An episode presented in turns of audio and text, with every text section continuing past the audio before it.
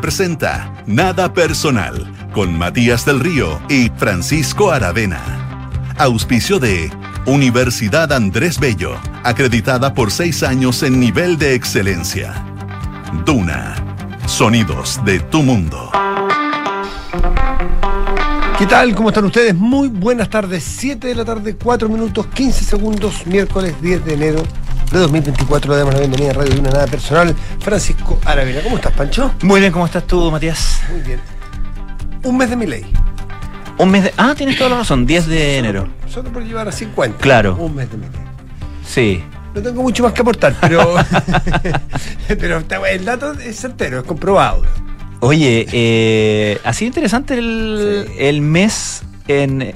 Así como una especie como de, mm, de profecía autocumplida de algunas cosas. Es decir, por ejemplo, la reactivación del tema marchas, huelga y todo eso, que Se archivó rápido, pero también. Bueno, es que. Que tampo- es que tampoco ha sido tanto. Es que espérate el 24. No, claro, El claro. 24 de enero está anunciada una gran Sí, sí, paro en CGT, porque están de- en enero, el mes de vacaciones. La fuerte. Central General de Trabajadores, Es que. febrero, enero. Ya. Claro, Central de- General de Trabajadores, que es un Gremio potente. es una multisindical muy, muy poderosa, cuyo liderazgo debe llevar 40 años el mismo en, eh, en el poder, y se le enrostra que estuvo en- estuvieron muy callados los últimos cuatro años. No ¿Ah? hicieron ni un solo paro. Ni un solo paro. Ni un solo. Eh, y ahora hicieron uno incluso antes de que saliera, antes de que asumiera mi ley, hicieron uno después. Eh, y las dos principales eh, movidas, en el fondo, las, las cosas más eh, que- con más consecuencias que ha hecho mi ley han sido estas dos eh, grandes, como mega leyes que ha mandado. Eh, este, este mega decreto, el decreto eh, de urgencia, ¿cierto? DNU. El DNU, claro, que, urgencia. que ha sido eh, parcialmente eh, congelado, por lo menos por tribunales en la parte laboral. eh, y que siguen eh, siguen persistiendo en eso y que bueno en- eh, también eh, este y la llamada ley omnibus que se está discutiendo en el parlamento eh, parece haber como un, un momento claro como yo creo que como tú dices eh, influido por el tema el tema enero el tema vacaciones el tema verano pero también como un poco de, eh, observar cómo, midiendo, cómo se mueven las fichas. Fíjate que eh, escuché ayer, me parece, ayer o antes de ayer, una larga entrevista que le hicieron a Milei, 45 minutos, fácil, ¿Dónde? en la radio Mitre. Ah, mira. Y no, no, nada, ninguno de los que yo me Ya. conozco de memoria, así que no te sabría decir. Feynman eh, no. No, no, no, no. Y, mm, y fíjate que, claro, uno está acostumbrado al Milei discurso, al Milei candidato, pero este, el Milei presidente de ahora, digamos, hablando como muy calmado, como muy eh, sin, sin alterarse, decía, oye, pero ¿qué opinas de que la central te está haciendo par? Eh, es lo que ellos hacen. Bueno, habrá que ver qué, qué le parece a la gente. Nosotros estamos trabajando como en ese plan, en ese tono, digamos. ¿ah? Eh, así que me pareció, fíjate, eh, bastante claro. eh, es como el, el personaje que vamos a empezar a conocer ahora, que es el, el, el otra cosa con guitarra, ¿no? Otra cosa, la política es distinta. Y otro personaje que, al cual vimos con frecuencia en las campañas y que hoy día le está tocando gobernar y de manera también hiper complicada en el Novoa, Sí, el joven presidente de Ecuador, que en 24 horas de crisis está mostrando un camino que yo sé que es el lugar común y el cliché, pero que está mostrando caminos muy parecidos a lo que en algún momento Bukele hizo después Claro. de la gran crisis de los 150 muertos de un fin de Mm. semana. Porque hoy día ha tenido discursos muy entrevistas muy fuertes donde ha señalado que no hay espacio para se terminaron los gobiernos tibios, Mm. que el plan Fénix, que es un plan que presentó en campaña, es un plan que, pese a que la ciudadanía no lo conoce, es un plan que se va a empezar a, a, Mm. a- a operar, a, sí, a operar. Tuvo dos reacciones muy fuertes a ex candidatos, uno que ya voy a ver cuál es el nombre, un candidato que le ofreció toda su ayuda, el candidato, te voy a dar el nombre, no sé si te va a sonar, a mí no me sonaba por lo menos, eh, que le ofrece toda su ayuda para, para hacerse cargo de los temas, eh, el señor Topic, Jan Topic, para hacerse cargo de, de los planes de seguridad. Le dijo, Ya. tuviste que hasta Correa, que está Sí. en Bélgica con una condena y que está Sí. y que no quiere volver a su país, ofreció un apoyo irrestricto a Novoa. Sí. Correa. Es decir, hay bastante transversalidad. Bueno, este señor Jan Topic le ofrece eh, toda la ayuda y hacerse cargo de los planes de seguridad. ¿Y sabes qué le contestó Novoa? Eh, quedó cuarto en las últimas elecciones y no ha sido parte de las Fuerzas Armadas. Muchas gracias, no lo necesito. Eh, como diciendo aquí, y, de- y le dijo a otra parlamentaria, no se vengan a subir a la micro ahora. Porque ahora que, que estas posiciones tienen un 92 o 93% de popularidad, por eso me acordé de Bukele, Ah. que las encuestas que yo vi, que eran, Ah. incluso las publicadas por el Faro en algún momento, que es un diario que Sí. no, es un diario opositor, es un diario, eh, un diario Independiente. independiente. Eh, publicó esas cifras hace unos meses. Bueno, me acordé de Bukele porque ahora Novoa dice, "Ah, ahora que las propuestas tienen un 92 por no dónde están las cifras, no sé si hay encuesta en las últimas horas, tienen un 92% de aceptación, ahora todos se quieren subir a la micro, momentito. Es decir, está en su peor y en su mejor momento. Claro. En el peor, porque nadie podría hacer en su sano juicio de que está pasándolo bien o que está relajado, que está pudiendo pensar con la cabeza muy fría, no, no. Pero está en su mejor momento porque probablemente tiene el espacio suficiente para, y el apoyo ciudadano, para, y de las Fuerzas Armadas, para poder hacer los planes que imaginó en campaña, pero que sabía que probablemente nunca los iba a llevar a cabo. Por ejemplo, las barcazas cárceles, de mediano plazo mientras se construyen las cárceles, que van a estar en mar adentro, o sea, bar- barcazas. Eh, y un montón de otras eh, prerrogativas que tienen las Fuerzas Armadas, dado esta, esta, este decreto de, de- de- guerra interna, de, de enfrentamiento interno, que no es más que una guerra civil. Cuando hay enfrentamiento interno es que distintas facciones dentro de un país eh, están, están en guerra, están encontradas. Bueno, es parte de la discusión más teórica o más, más, eh, más académica que se está dando en Ecuador. Eh, y, y es importante porque más allá de, tú dices teórica, académica, pero que efectivamente lo es, pero es súper importante porque te van eh, indicando nuevas, o sea, no solamente nuevas problemáticas de las democracias en nuestra región, sino también de eh, nuevas, o, o más bien ponen a prueba las estrategias tradicionales, ¿no? Uno puede pensar, ¿es el camino, efectivamente, la mano dura Mm. declarada y frontal para parar la violencia? Si le preguntas a Felipe Calderón, te va a decir que no. Probablemente, o sea, no sé qué te va a decir, digamos, pero si vemos el caso de México, no fue un gran negocio. Eh, uno dice Bukele, pero como estábamos ayer, Bukele no, no, no, no le contó al país que estaba negociando con, con los líderes de las maras antes de pasar a su fase eh, directamente mano dura, o sea, las desarticuló negociando con ellos. Eh, ahora se está acusando, no sé no sé cuántos asideros, me imagino que irán a mm, salir, digamos, más reporteo al respecto, pero que, que Rafael Correa habría tenido negociaciones con estas bandas, lo que explicaría que hayan estado en un estado, que, que hayan estado, digamos, eh, más Porque eh, con él llegó al nivel más eh, bajo exacto. de violencia de Ecuador. Eso y es lo un que dato. y lo que explicaría que al salir Mm. justamente Rafael Correa de la- del poder en Ecuador, esto se empezara a disparar de la manera en que se empezó a disparar. Entonces, eh, uno dice, bueno, ¿cuál es la estrategia que, que rinde frutos? El negociar con todo lo, la mala, con todo lo, discutible que pueda hacer, con todo lo impopular, con toda la mala prensa, si se quiere, eh, y más que eso, por cierto, eh, pero el, jugar a la política finalmente eh, con toda esa parte o ir directamente frontal a, la- gente en la calle. Cada país habrá una, forma y una idiosincrasia. Y además, de repente, la- las circunstancias no te permiten elegir. A Novoa no le ha permitido elegir. A Novoa se le vino encima porque lleva. ¿Cuánto lleva Novoa? ¿Un mes? ¿Dos meses? Eh, Va- vamos a chequear ahí, Sí, sí. por ahí. eh, no ha tenido mucho tiempo para preparar nada.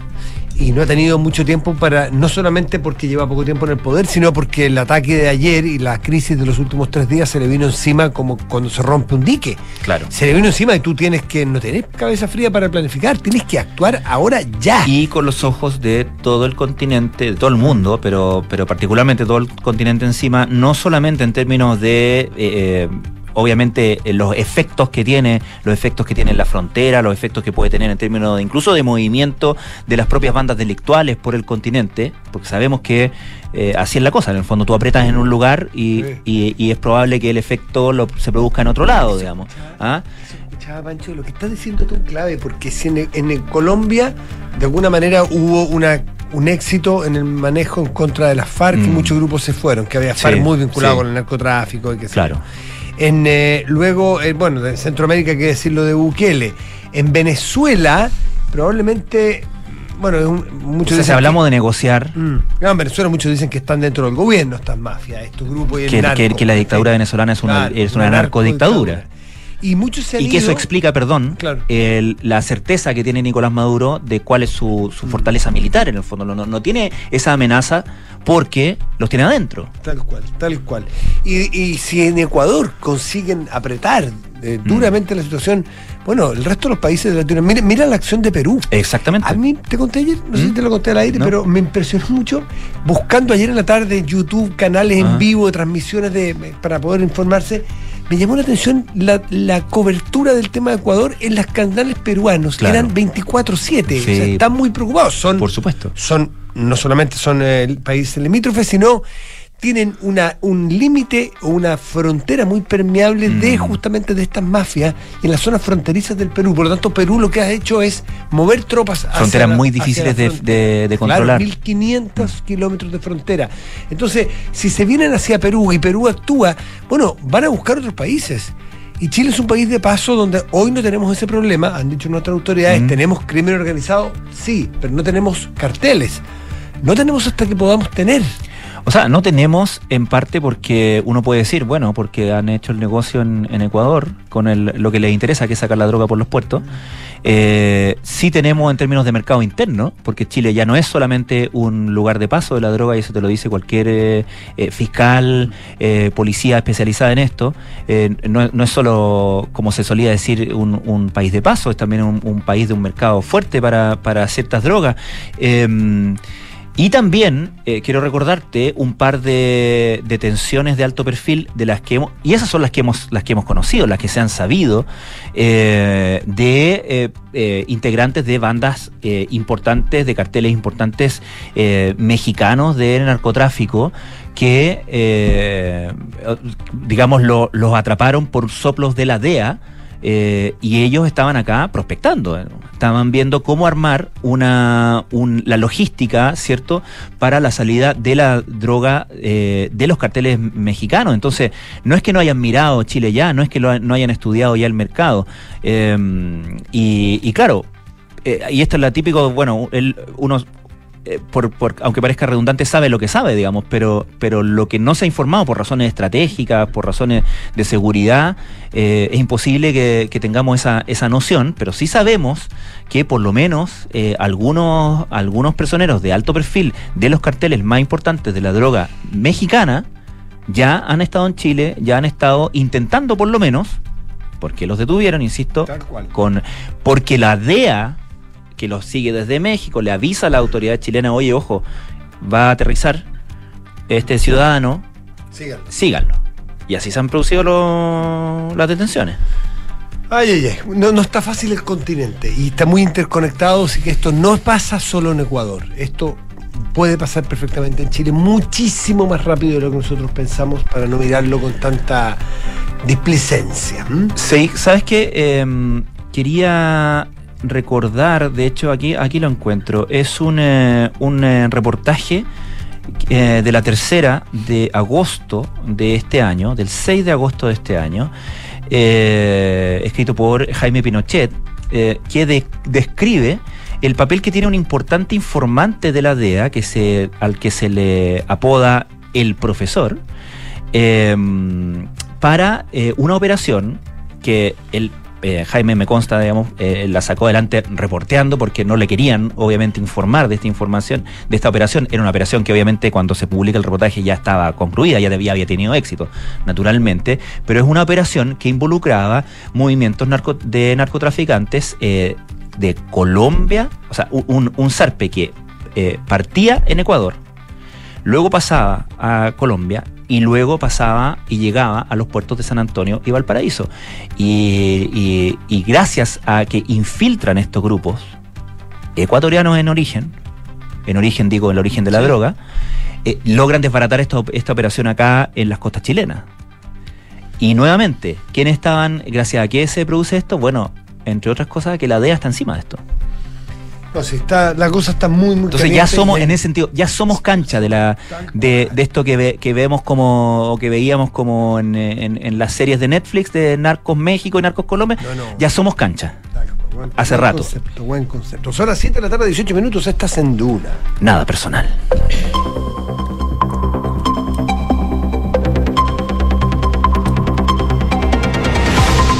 Francesca Alessandra, ¿cómo estás? Muy bien, ¿y ustedes? Muy bien, pues Francesca nos apunta con el dato ¿Ya? certero. 23 de noviembre asumió Daniel Novoa 36 años, es decir, un mes y medio Claro. en el poder. Un mes y medio y te encuentras con este pastelito. Y se supone que iba a ser un gobierno express, a terminar Claro, un claro, año y medio de gobierno. Ah, claro, porque él, él es buena, buena esa acotación, Sí. porque él eh, llega a completar el mandato de Lazo y presumiblemente, lo que todo el mundo asume, Pero se va a presentar a la reelección. Sí puede, Puede, sí, sí, sí, sí. Pero tiene que hacerlo, digamos. No, no empieza su mandato, él, él llega ahora a un suplemento Sí, y luego aspira a, la- a la reelección. Qué mejor campaña en un país en Bueno, crisis. Claro. Actuar fuerte, o sea, el incentivo lo tiene clarísimo. Por eso es que vamos a verlo muy, muy activo al presidente Novoa. Vamos con los titulares, Francesca Ravizza. En medio de la crisis de seguridad desatada en Ecuador, el subsecretario del Interior, Manuel Monsalve, destacó las diferencias con Chile y aseguró que en nuestro país hay crimen organizado, pero no tenemos carteles. La autoridad de gobierno enfatizó que en Chile tenemos instituciones más profesionales que en la nación que hoy atraviesa una crisis de seguridad. El gobierno renovó la suma urgencia a la reforma previsional para que pueda ser despachada su segundo trámite constitucional antes del receso de febrero. La ministra del Trabajo, Janet Jara, aseguró que ve muy complejo que sigamos con esta dinámica porque en realidad nosotros no hemos tenido ninguna intención de pasarle la máquina a nadie. El presidente de Ecuador, Daniel Noboa, advirtió que los jueces que ayuden a los terroristas serán considerados parte de la red de terrorismo. El mandatario de ese país agregó que estamos en un estado de guerra y no podemos ceder ante estos terroristas. Y en el deporte, Nicolás Yarri avanzó a cuartos de final del ATP de Adelaida tras vencer al italiano Mateo Arnaldi. El tenista chileno ganó tres sets y se prepara para jugar mañana contra el checo Giri Leka. Estaba viendo un, partido ahora, bueno, que Sydney se están haciendo todos los, los part- en la temporada de tenis y un jugador en la y creo le dieron unos calambres, le pegó a la pelota y dieron unos calambres en los brazos y en el abdomen y tuvo que parar de jugar. Yo como tuvo que ir su el rival a ayudarlo porque cuando te dan calambre no puedes ser asistido por reglamento. ¿En serio? Sí, porque si es que te dan un calambre y te, y te dan asistencia, es como no, no se puede, tienes que estar lesionado. Así que se tuvo que retirar. ¿Y las razones son personales de él o calor o.? No se sabe todavía, se tuvo que ir a la clínica ella, porque con ese nivel de calambre estaba así, se agachó, como agarrándose. Sí, Parche León. Parche León. El sí. dolor desaparece, Sí. la movilidad retorna. La termografía lo demuestra. Nunca, nunca recuerdo. vayas sin tu parche león en, Qué buen en el recuerdo. bolso. Nunca. ¿Tú La- pusiste parche león alguna vez? No, pero quería. po. Sí, Si uno era chico, veía esa, esa publicidad tan high-tech. La termografía lo demuestra. ¿Existe el parche león? El ¿Todavía? dolor desaparece. Entonces, La movilidad retorna. ¿El alto piso de parche león? Eso, eso fue antes de. Y después vi- viene- vino la moda en los biosolves, en los detergentes. Tal cual. Que ahí también salían científicos, digamos, salía gente de cotona blanca para explicarte cómo el detergente se comía la mancha de la ropa. Pac-Man. Sí, era como un Pac-Man. Yo de hecho me ponía Biosolves. blanca para lavar. Sí, sí. Sí, sí, sí.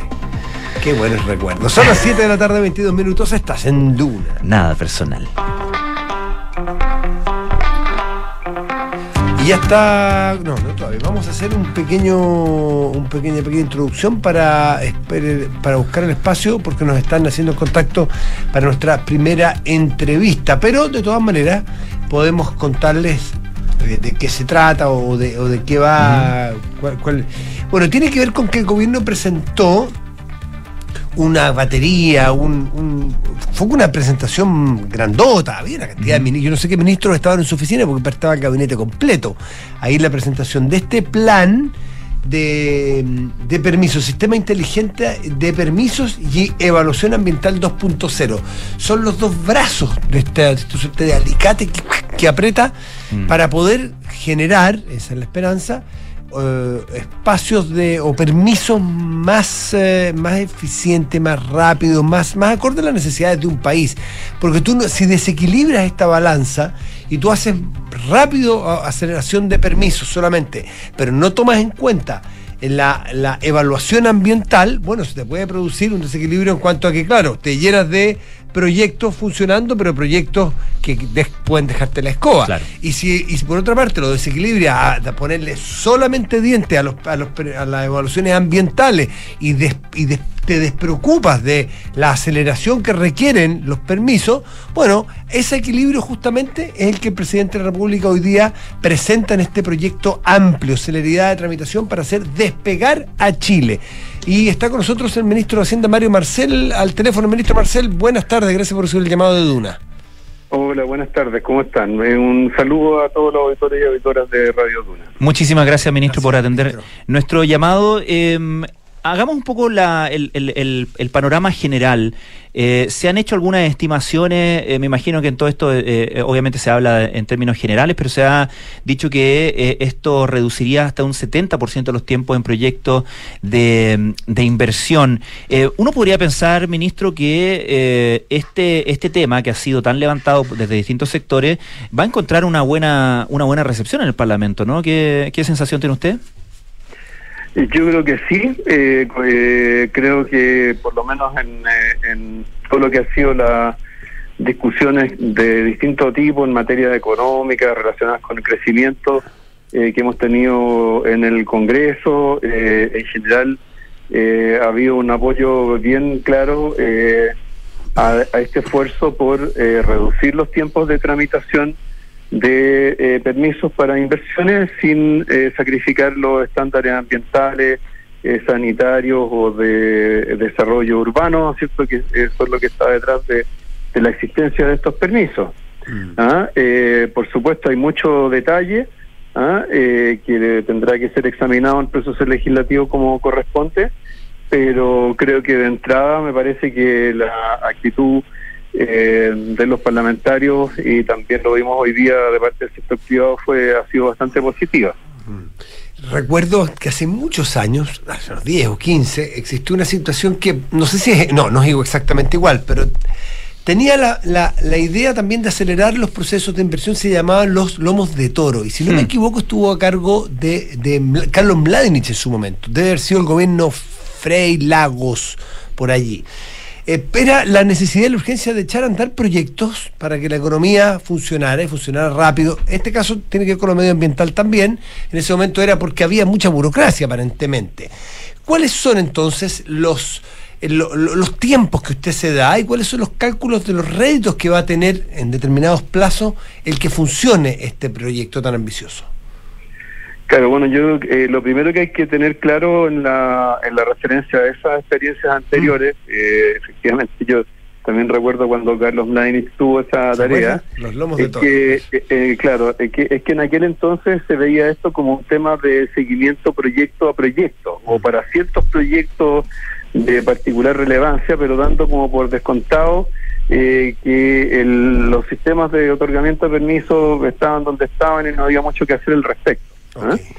Eh, ahora más bien se va a la raíz del problema, que es que eh, en los, todos estos procesos de autorización han ido creciendo de manera bastante inorgánica, eh, determinados por las necesidades de cada uno de los servicios que no necesariamente ven el conjunto. Y cuando, claro, uno pone todo junto, eh, termina con eh, situaciones en las cuales eh, para aprobar un proyecto minero, por ejemplo, se requieren eh, nueve años de tramitación de permisos. ¿eh? Una locura, ¿no?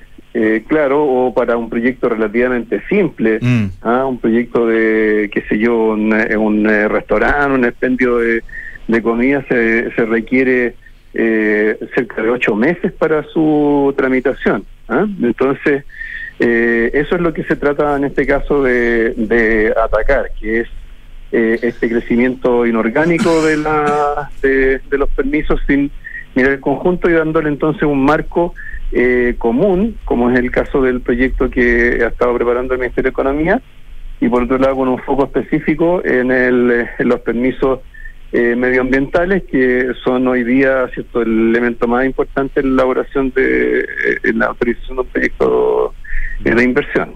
¿Mm? Ministro Mario Marcel, eh, de aprobarse el gobierno tal como lo, perdón, el, proyecto tal como lo, lo, presentó y lo envió el gobierno, eh, ¿dónde recaería la principal, el principal cambio, la principal responsabilidad de implementar, eh, de poner en marcha esta, estas medidas, estos cambios? Bueno, en el caso de los permisos ambientales, por cierto, eh, recaería en el Ministerio de Medio Ambiente y particularmente en el eh, Servicio de Medio Ambiente.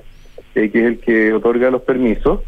mientras que en el caso de los permisos sectoriales distintos a los de medio ambiente, se crea una, una institucionalidad que, eh, que eh, coordine eh, o asegure cierto el cumplimiento de una serie de normas que implican, por ejemplo, reemplazar permisos por declaraciones juradas, por ejemplo, para una serie de, de, determinadas categorías de permisos. En otros casos, define, lo que trata de definir es que desde un comienzo, cuando se solicita un permiso, se le diga, se le indique al solicitante eh, si cumple o no los requisitos eh, y que no sea cierto de, estas cosas que van y vuelven, eh, que le faltaron antecedentes, que tiene que volver más adelante con, con otra cosa.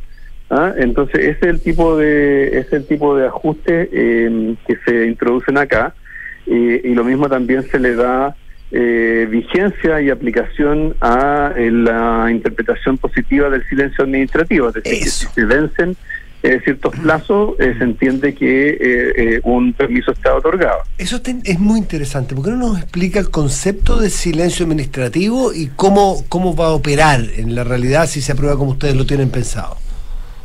Significa, o sea, la interpretación positiva del silencio administrativo es que si respecto en este caso a la autorización de una inversión, no hay un pronunciamiento de la autoridad reguladora pese a que el eh, interesado, el inversionista presentó todos los antecedentes, se entiende que el permiso está otorgado, que no hay objeción a que se desarrolle ese proyecto de inversión.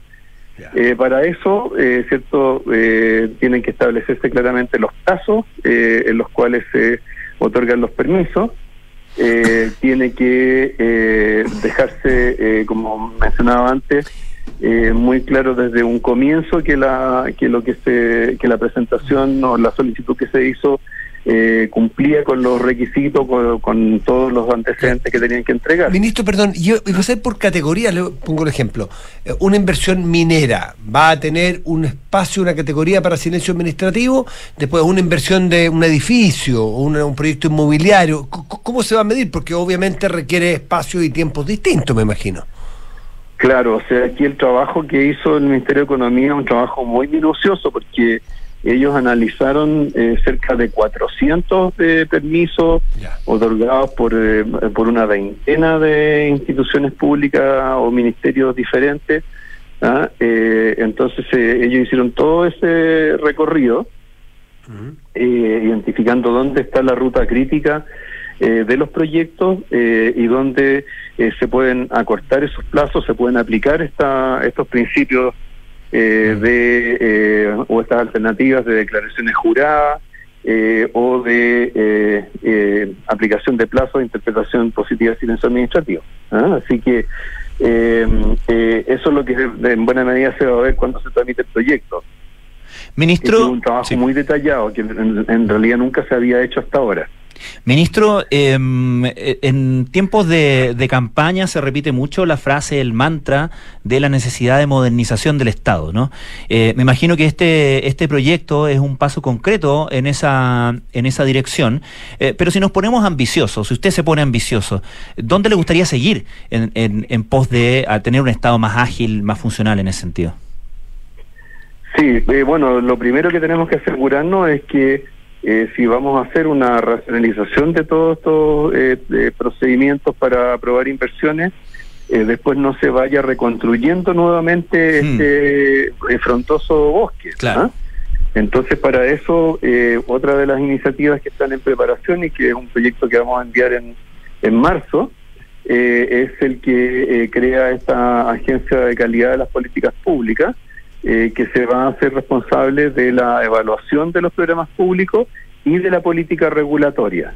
¿ah? Es decir, que cuando se emiten nuevas regulaciones, eh, los beneficios de esas regulaciones nuevas sean mayores a los costos que tienen para, eh, para la sociedad. ¿ah? Eso yo creo que va a ser un complemento bien importante a esta, a esta iniciativa porque va a ayudar a que tengamos eh, una regulación, que es un, ¿cierto? un instrumento de política pública, eh, que eh, también esté sujeta a un, a un análisis de beneficios y de costos. Usted tiene me imagino que los equipos técnicos ahí han hecho proyecciones de cuánto le puede significar a Chile si, si, si logramos echar a andar esta máquina virtuosa de permisos ambientalmente amigables o responsables eh, y, y hay incentivos a la inversión. Eh, ¿Usted tiene puesto el número de proyección de 5, 10 años o, qué plazos tiene? Sí, esto lo analizó la, el comité de expertos que presidió Manuel Marzán eh, y lo incluyó en su informe. Eh, y ellos estimaron que eh, estas, estas medidas tendrían un impacto sobre el nivel de producto del orden del 2,4% al cabo de 10 años, o sea que el, el nivel de PIB mm. sería 2,4% mayor como producto de la aplicación de esta de estas reformas durante los próximos años. Ese es un impacto bien, bien importante. O sea, creceríamos dos puntos ¿Ah? y medio más. ¿Le agregaría al crecimiento dos puntos y medio más? O sea, dos puntos y medio más al nivel. O sea, sería un poco eh, un aumento año por año que acumulativamente sería 2,4%.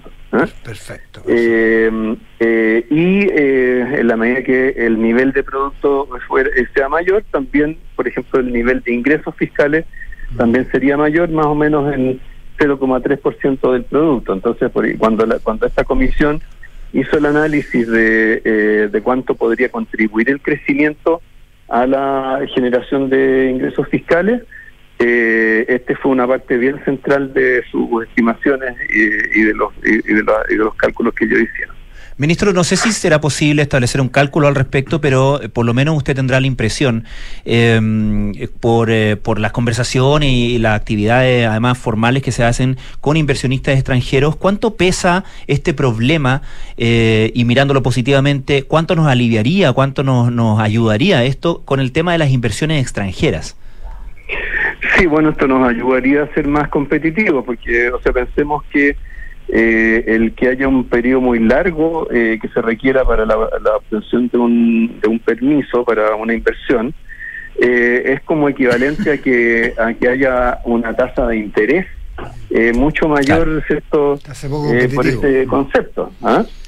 además desoptimiza los proyectos para en el momento en que entran a regir porque cierto cuando uno el, cuando una empresa elabora un proyecto de inversión eh, ¿cierto? Lo hace para, en fin, hace sus cálculos de la demanda de mercado, eh, los costos que va a tener, etcétera, pero eh, eso tiene una, una cierta eh, una cierta relación temporal, ¿ah? o sea, no es lo mismo que yo pueda generar un proyecto, qué sé yo, de de, de 5G para implementarse el próximo año a que sea para implementarse dentro de ocho años más.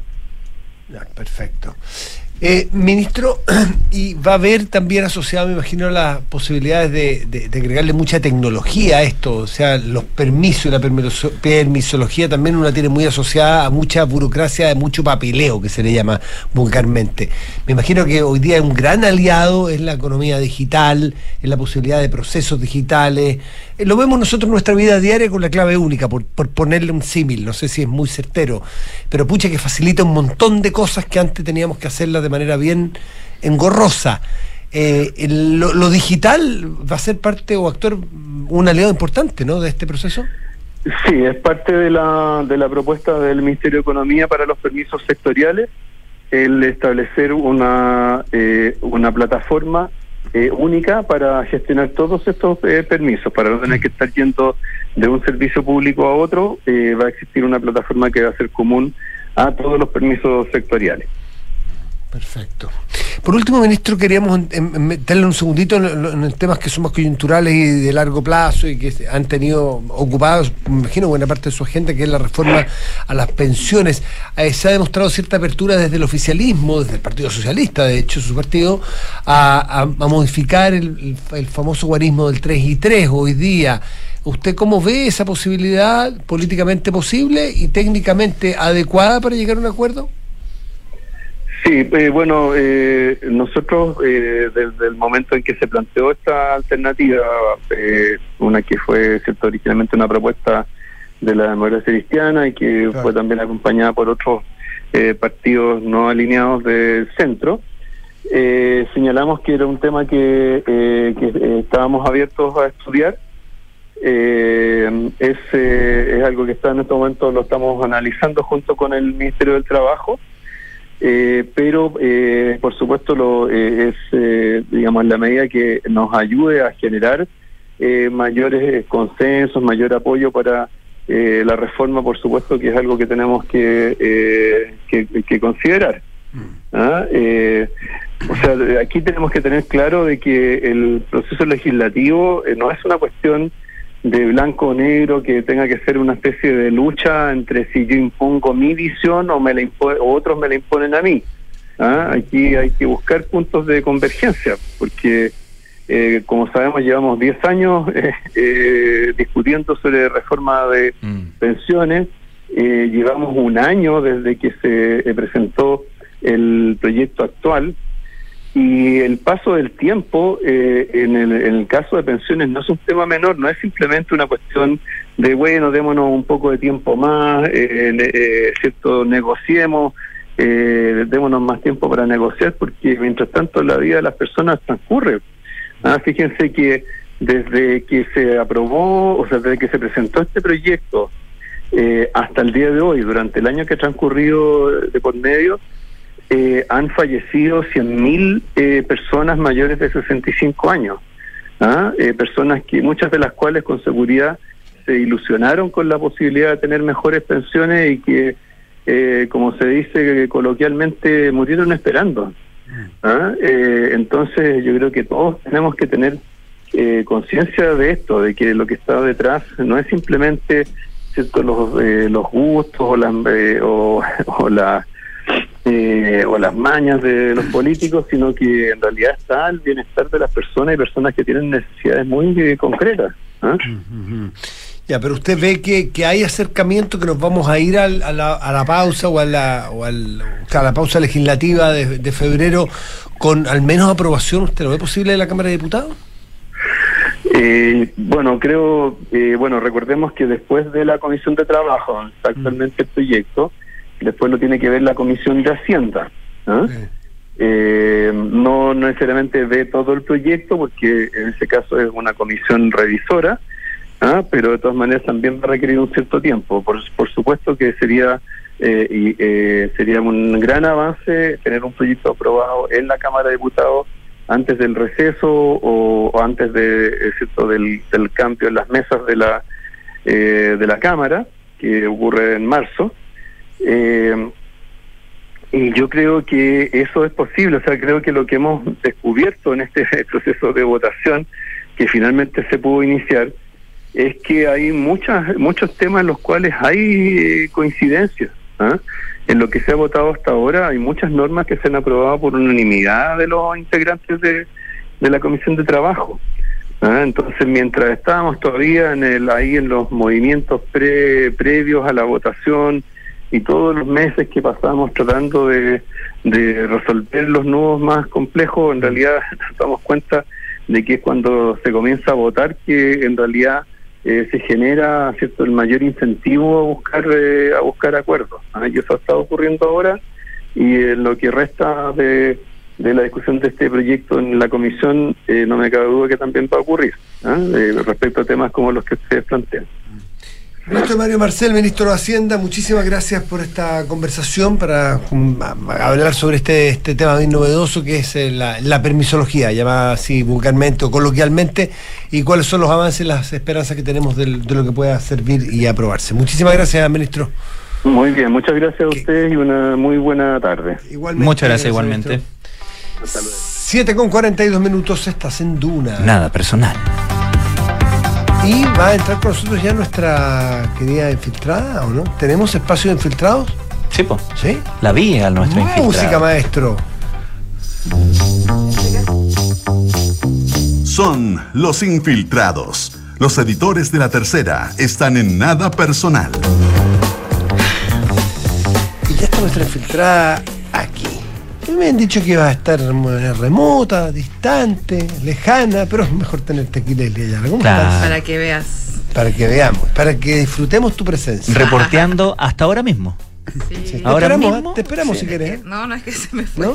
Se, ¿Se te me fue? la nota que iba Ah, tenía un- Pero ah, sigan, sigan. Tenía un. un ¿eh? torpedito. No, no, vamos, vamos.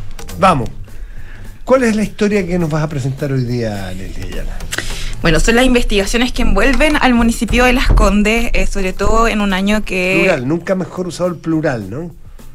Investigaciones. Porque, es- porque ha sido varias. Sí, exactamente. Vengo a hacer una especie de tú- F5 a todo lo que ha ocurrido eh, durante el año pasado. Y justamente ya los primeros días de enero surgen nuevas investigaciones que ponen obviamente en jaque la administración de Daniela Peñalosa. Recordemos que ella eh, es la actual alcaldesa y quiere, eh, o, o al menos lo que ha dicho en privado, manifestado, es ir a la reelección y sin embargo esta eh, pretensión se pone cuesta arriba cuando entendemos que hay varios flancos que ya tiene abiertos, flancos que están en Contraloría, pero también quizás los más eh, y lo que más le puede complicar su, su situación en la alcaldía de Las Condes es justamente en lo penal. Recientemente se abrió una investigación penal que se adjunta a otras que ya existían en la Fiscalía de Oriente y que tiene que ver con una revelación de CIPER de cómo este jefe de compras de la fis- perdón, de Las Condes eh, utilizaba automóviles que eran pagados con recursos fiscales y tenía ya no era un desorden, sino directamente él se beneficiaba Una práctica. Claro, una práctica donde se beneficiaba eh, de recursos fiscales para el poder, por ejemplo, andar en estos vehículos de alta gama, etcétera. O sea, darse una vía un poco de lujos a propósito del erario fiscal. Lo que llama la atención al- a nivel del Ministerio Público es que la, la- la alcaldesa eh, Peñalosa siempre se entera de todo esto a través de las investigaciones periodísticas. No hay como una especie de auditoría pese a todo lo que ha Mm. hecho Contraloría previa que pueda dar cuenta de este descontrol de gasto al interior del municipio, que es lo que finalmente hace que ya cada vez que sale una investigación salga a decir que se va a abrir un sumario, que se van a buscar las responsabilidades administrativas y que va a hacer caiga quien caiga. Claro. También es cierto, y es algo que hemos conversado con eh, altos personeros de las Condes, que ella cuando llega no puede hacerse de, de funcionarios de confianza porque los municipios en particular, no es como el gobierno, son gobiernos locales pero con funcionarios de larga data. Mm. Eh, ella no está administrando, por ejemplo, ahora el municipio con el jefe de control que ella quisiera, quisiera, tener, claro. sino más bien lo ha heredado de otras administraciones, pero son ad- otras administraciones también que podríamos decir son de continuidad en este caso, Mm. no así lo que pasó, por ejemplo, en Vitacura, donde ahí se cambia de un, eh, claro, al alcalde que había estado alrededor de 24 años, pero se cambia por una alcaldesa eh, Evópoli, que Claro. si bien son del mismo sector político, no, no tienen No el, el mismo, mismo... partido, no está atado por los mismos compromisos, si quiere, políticos en términos de cuidar. Claro. Y de hecho es la, de propia es la propia eh, alcaldesa de Vitacura, Camila Merino. Merino, quien denuncia estos Claro. hechos a la- a- y, y ahí parte y se origina la Mm. investigación que hoy día, hasta el día de hoy, tiene en prisión preventiva a eh, Raúl Torrealba. Y no solamente el tema de, eh, de este jefe de compras que revela CIPER el fin de semana, algo que afecta a Daniela Peñalosa. Su administración se vio marcada por un proyecto que también era estrella, es un símil de lo que ocurrió un poco en Sierra Bella. Ella cuando llegó eh, quería cumplir la promesa de tener un nuevo CESFAM para la Esconde y ya a poco andar fue el propio Consejo Municipal quien le hizo ver que habían una serie de irregularidades en la compra de estas 10 casas, ¿se acuerdan? 10 casas para un terreno donde se iba a construir este CESPAM de las Condes y que sin embargo la última casa, digamos la casa 10, así es llamada, finalmente se, se vende o más bien las Condes lo adquiere con un sub- sobreprecio brutal donde acá el intermediario es quien habría abultado eh, una casa que costaba, no sé, 14 mil UF, finalmente termina siendo vendida en eh, el doble o el triple de lo que debería ser y era una casa que sí o sí se tenía que comprar porque era la casa clave, era la última, ya se habían adquirido todas las demás y sin esa no se podía llevar a cabo eh, esta, esta, eh, esta construcción del CESFAM. Y aquí hay un hecho que el propio excontralor de la República, eh, Jorge Bermúdez, hizo una comparación. Está el caso de Sierra Bella, donde efectivamente la alcaldesa Iracy Hasler quiso adquirir un, un- un- también un, un inmueble, el inmueble que está ubicado en calle Sierra Bella, con con un su- supuesto o lo que planteó la, la- la Contraloría en su momento y que la justicia está investigando sobre precios, Claro. ¿cierto? Pero es más grave, incluso lo dice el Contralor en una de sus visitas al Congreso, lo que ocurre en Las Condes, porque acá el dinero ya está gastado. Mm. Lo de eh, Irasis Hasler pudo haber sido, pero se frustró Se detuvo, claro. por justamente las denuncias ante Contraloría de este supuesto, bueno, de este sobreprecio que estableció al menos el ente fiscalizador. Sin embargo, en las Condes Daniela Peñalosa, si bien ella dice que todas estas eh, situaciones tienen que ver con otros funcionarios que participaron de la compra-venta, es ella finalmente quien expone ante el Consejo y es la cara visible y la jefa de servicio que en cualquier situación irregular o de corrupción que se logre determinar por parte del Ministerio Público, ella efectivamente va a tener algún tipo de responsabilidad, tanto administrativa como penal. ¿Por qué penal? Porque en el plano administrativo la Contraloría aún no levanta cargos. Eh, la Contraloría entregó su investigación, la envió al Ministerio Público, pero ahora viene la etapa donde ellos finalmente deciden proponer, por ejemplo, eh, las máximas sanciones a la autoridad eh, municipal. Y ahí que es resorte del Consejo Municipal si es que la lleva, por ejemplo, ante el Tricel y solicita su remoción por notable abandono de deber. Entonces, claro, yo digo que las pretensiones o más bien el escenario para Daniela Peñalosa desde el Ministerio Público está complicado, la investigación del CEFAM está avanzada, no sabemos todavía cuándo van a haber algunas determinaciones judiciales, pero tenemos un allanamiento en el seno de la Municipalidad de Las Condes, algo que no había ocurrido en administraciones anteriores y que tiene que ver porque existe eh, una presunción fundada por parte de la Fiscalía y también del tribunal que otorgó la orden de allanamiento de que aquí se habrían puesto de acuerdo algunos actores en esta venta que al parecer resulta ficticia y en que finalmente había un sobreprecio que estaba pagando eh, el municipio y que, bueno, no que estaba pagando, sino que ya pagó. Que, que ya pagó, claro. Y finalmente, como para coronar eh, las investigaciones que asedian a la eh, alcaldesa Peñalosa, está justamente lo que la tercera APM sacó ayer y tiene que ver con que el Teatro Municipal,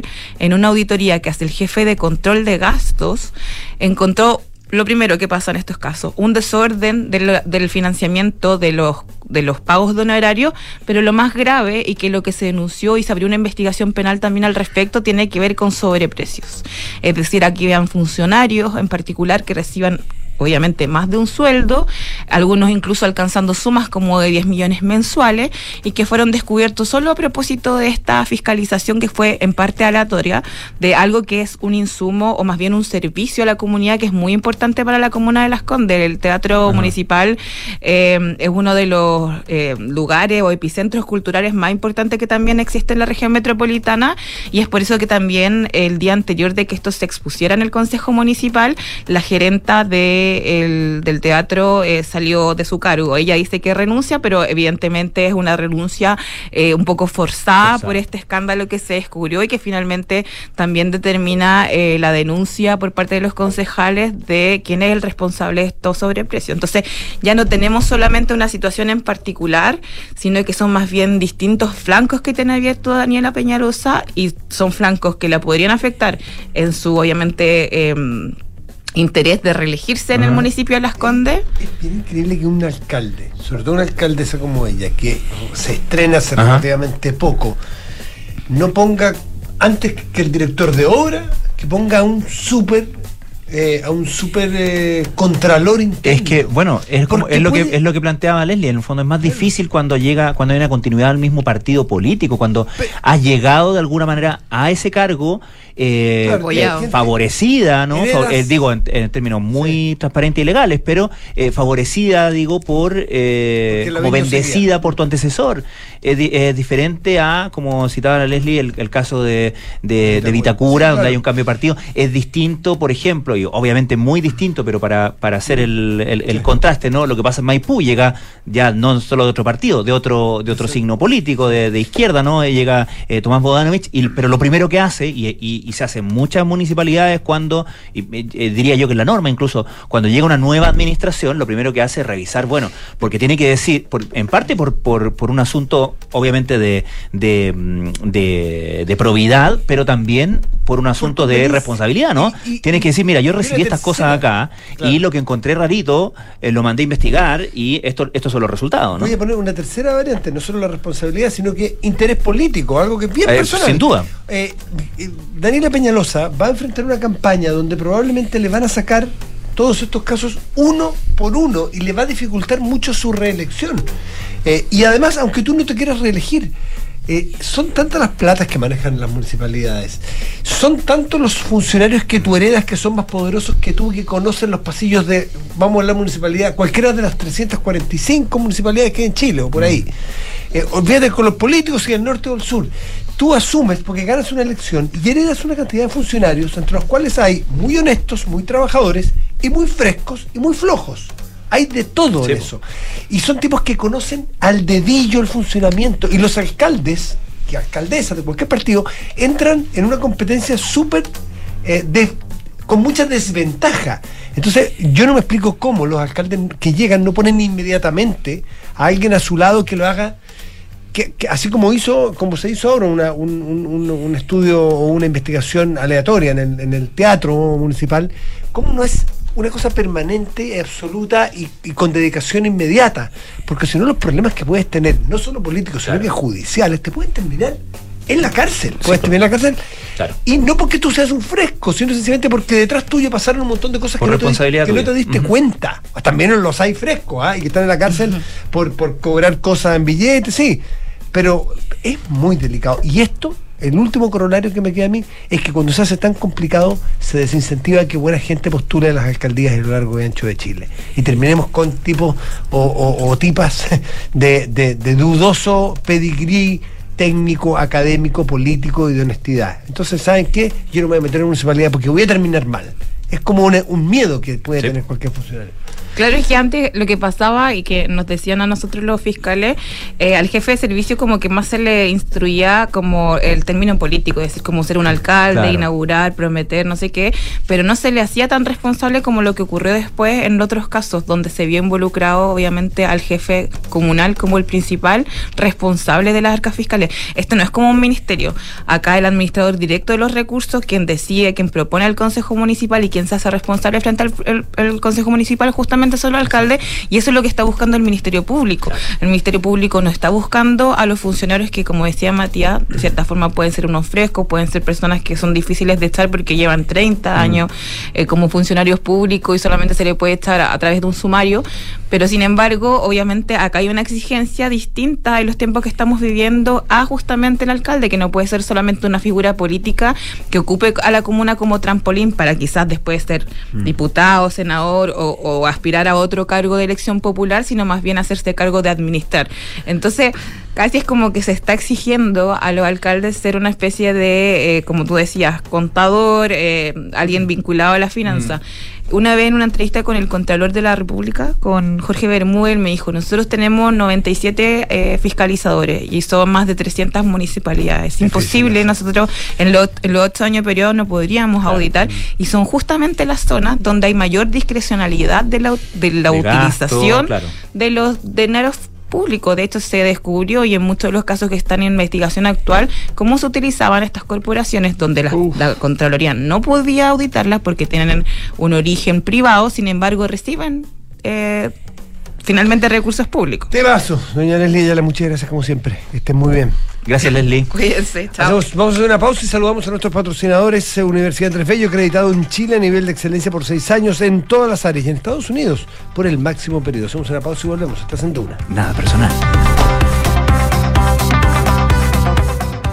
Derecho en Universidad Andrés Bello, acreditada por cinco años por la Agencia Acreditadora de Chile y la Agencia Internacional CONAED de México. Más de 30 años formando abogados y abogadas comprometidos en aras a la reducción de la desigualdad, la justicia y el fortalecimiento de las instituciones. Entregamos una experiencia educacional integradora para un mundo globalizado a través de cursos intensivos y pasantías en universidades extranjeras. Derecho, nueva sede, Campus Casona de las Condes. Infórmate en www.unab.cl.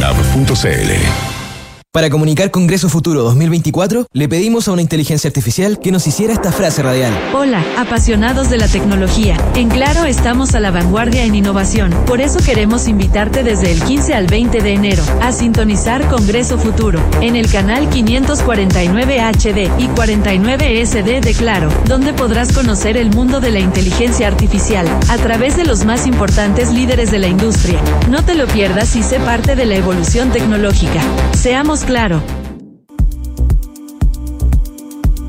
Radio Duna está en Congreso Futuro.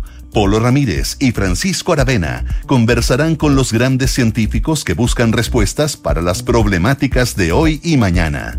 Duna Futuro, del 15 al 19 de enero a las 15 horas, por nuestros diales y duna.cl. Mira, papá, por esta manchita el doc me pidió un examen. Ah, no es nada, y siempre es bueno hacer todo lo que dice el doctor, pues. Sí, viejo, y me recomendó ir a UC Cristo, que está aquí cerca. ¿Me acompañas? Claro, hija, porque no da lo mismo cuando la mejor atención está cerca de la casa. Prefiere tú también una de las 61 unidades de toma de muestras UC a lo largo de Chile. Atención expedita y de calidad a pacientes FONASA e ISAPRE, con más de 900 tipos de exámenes de laboratorio. Somos UC Cristus, somos la católica. ¿Este verano tienes Work from Anywhere? En Talana también estamos Anywhere. Estés donde estés, este verano firma documentos, gestiona y coordina tu equipo fácilmente desde la comodidad de tu lugar favorito. Con nuestro ecosistema de soluciones digitales, agiliza y haz más eficiente tu área de recursos humanos fácilmente. Todo desde un solo lugar. Talana, tecnología humana. Y volvemos para irnos. Para decir adiós. Para decir adiós, adiós, vida mía, como cantaba José Feliciano. Y nos vamos porque además tenemos gente que está pidiendo el estudio. Sí, sí, correctamente. Más- que más esto no para. irnos. Esta fiesta no para. Exactamente. Pancho Rovena, como siempre, muchísimas gracias. Un gusto, Matías esté Muy bien. Hasta mañana. Nos Chao. vemos.